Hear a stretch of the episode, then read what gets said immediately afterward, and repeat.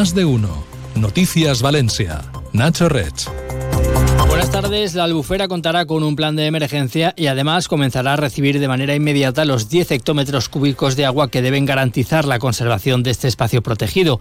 La ministra de Transición Ecológica, Teresa Rivera, se ha comprometido a desbloquear ambas cuestiones en la reunión que ha mantenido este lunes con el presidente de la Generalitat. Enseguida se lo vamos a contar con detalle junto con otros asuntos destacados en la actualidad local de este lunes. Antes, como siempre, vamos a ver cómo está el tráfico. Vamos a la sala de control de tráfico del Ayuntamiento de Valencia que tenemos a esta hora. Mar San Juan, buenas tardes. Buenas tardes. En estos momentos el tráfico está tranquilo dentro de Valencia, aunque recordamos que se estrecha la calzada por obras en la calle Jesús, entre la Gran Vía Ramón y Cajal y Giorgeta, y también en ambos sentidos de Serrería y General Avilés, sentido Peseta-Lisandre. Por lo que especial atención si se circula por estas vías. Y eso es todo por ahora. Gracias, hasta mañana. Hasta mañana. Y en el área metropolitana, casi como cada día, un par de kilómetros de retención presenta a esta hora la V30 entre el barrio de la Luz y Vara de Cuart, en sentido hacia la Ronda Norte y el Bypass.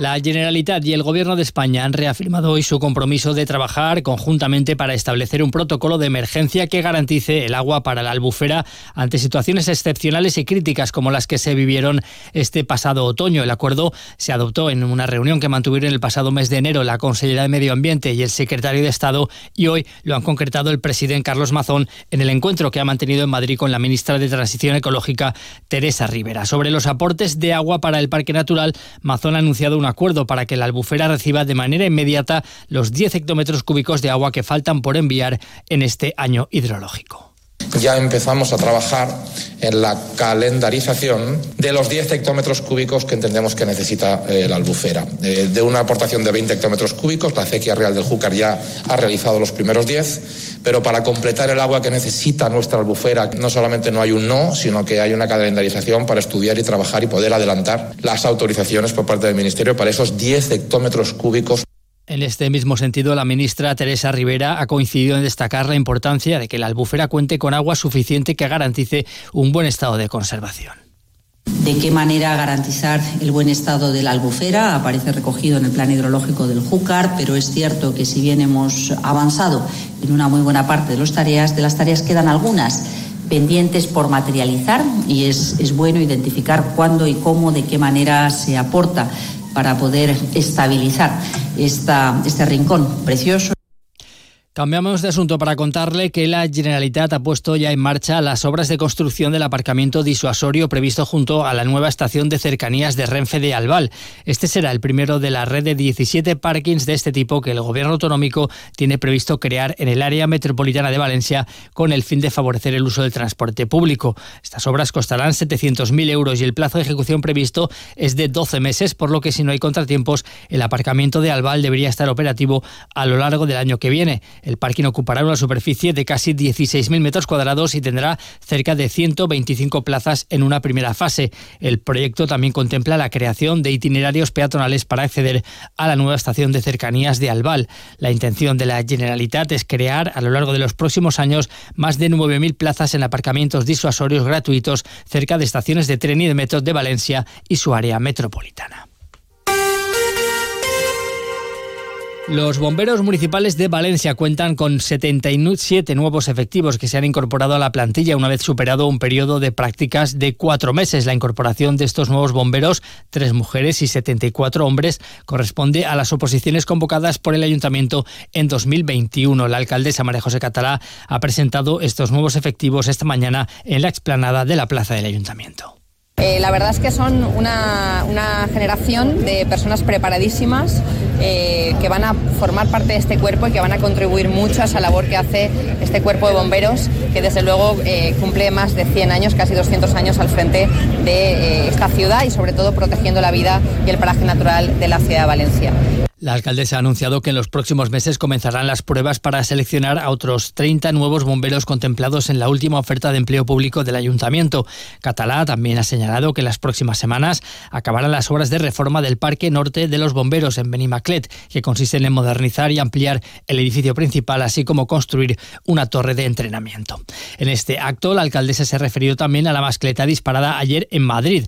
Catalá considera un ha considerado un éxito este espectáculo para la promoción de Valencia Y de las fallas, aunque también ha mostrado su preocupación por las críticas de colectivos ecologistas y partidos de izquierda. Cree que es necesario explicar más y mejor el trabajo que hacen los pirotécnicos. Hay un alto nivel de desconocimiento muy preocupante sobre el sector de la pólvora, que tenemos que trabajar y promocionar más nuestra fiesta para paliar ese alto nivel de desconocimiento y de incomprensión que ellos con su buen hacer han demostrado que son profesionales, eh, desde luego tienen previstas todas las medidas de seguridad para proteger el entorno en el que se encuentran y son personas muy serias. Y yo estoy muy orgullosa de que los pirotécnicos demostraran el alto nivel de profesionalidad, de rigor y de seriedad que tiene la pirotecnia.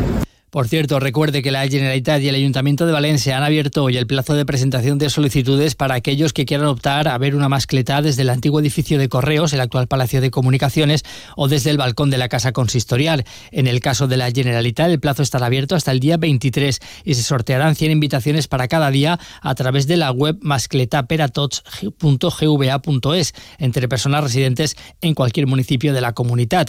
En el caso del Ayuntamiento, el plazo para inscribirse estará abierto hasta el día 21 a través de la web del consistorio y en este caso solo pueden optar quienes estén empadronados en la ciudad, como explica el concejal de Fallas, Santiago Ballester.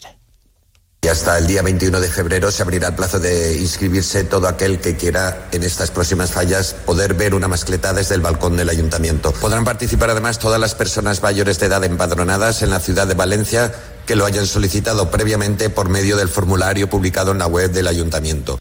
En ambos casos, los sorteos, tanto el de la Generalitat como el del Ayuntamiento, se realizarán el 26 de febrero. Y la Policía Local de Valencia ha puesto casi 800 multas en los primeros días de la campaña de control de bicicletas y patinetes que está desarrollando estos días. La campaña empezó el pasado 30 de enero en fase informativa, mientras que a partir del día 6 de febrero los agentes comenzaron ya a sancionar a los infractores. La mayoría de las multas, 258, han sido por circular con auriculares, 167 por ir sin casco de protección en patinetes. También se han puesto 121 denuncias por circular por espacios reservados a los peatones y a más de distancia figuran las sanciones por exceso de velocidad, trucar los patinetes, hablar por el móvil o exceder el número de ocupantes permitido en cada vehículo. Y el ayuntamiento ha cedido un espacio de casi 100 metros cuadrados en el aparcamiento, subterráneo de la Plaza Ciudad de Brujas a una empresa privada que se dedica a repartir paquetes con motos y bicis eléctricas. De esta manera, la MT que gestiona este parking colabora con el proyecto piloto de transporte sostenible a través de lo que se conoce como reparto de última milla. En el espacio cedido por el ayuntamiento, las furgonetas de la empresa de reparto depositarán los paquetes que después distribuirá por toda la ciudad con sus bicis y motos eléctricas. El concejal de movilidad Jesús Carbonilla explica que gracias a este proyecto se dejarán de realizar cada día alrededor de 500 repartos diarios que utilizan combustibles fósiles. Con esta experiencia piloto, son muchos los vehículos contaminantes que dejarán de circular por el centro de la ciudad. Apostamos una vez más por el medio ambiente. Es una de nuestras prioridades y nos sentimos muy satisfechos con nuestra contribución a este proyecto. La medida, además, se enmarca dentro de la capitalidad verde europea. Y sepa también que el ayuntamiento ha adjudicado el contrato para señalizar una ruta por el patrimonio industrial más destacado del barrio del Grao. Está previsto colocar paneles explicativos en una treintena de edificios o elementos que persisten como testimonio de la actividad fabril que esta zona de la ciudad acogió en el siglo XIX y en la primera mitad del XX. El proyecto responde a una propuesta aprobada en el proceso de presupuestos participativos del año 2018. Eh, la ruta está ya diseñada y ahora se trata de señalizar los tres itinerarios que tendrá.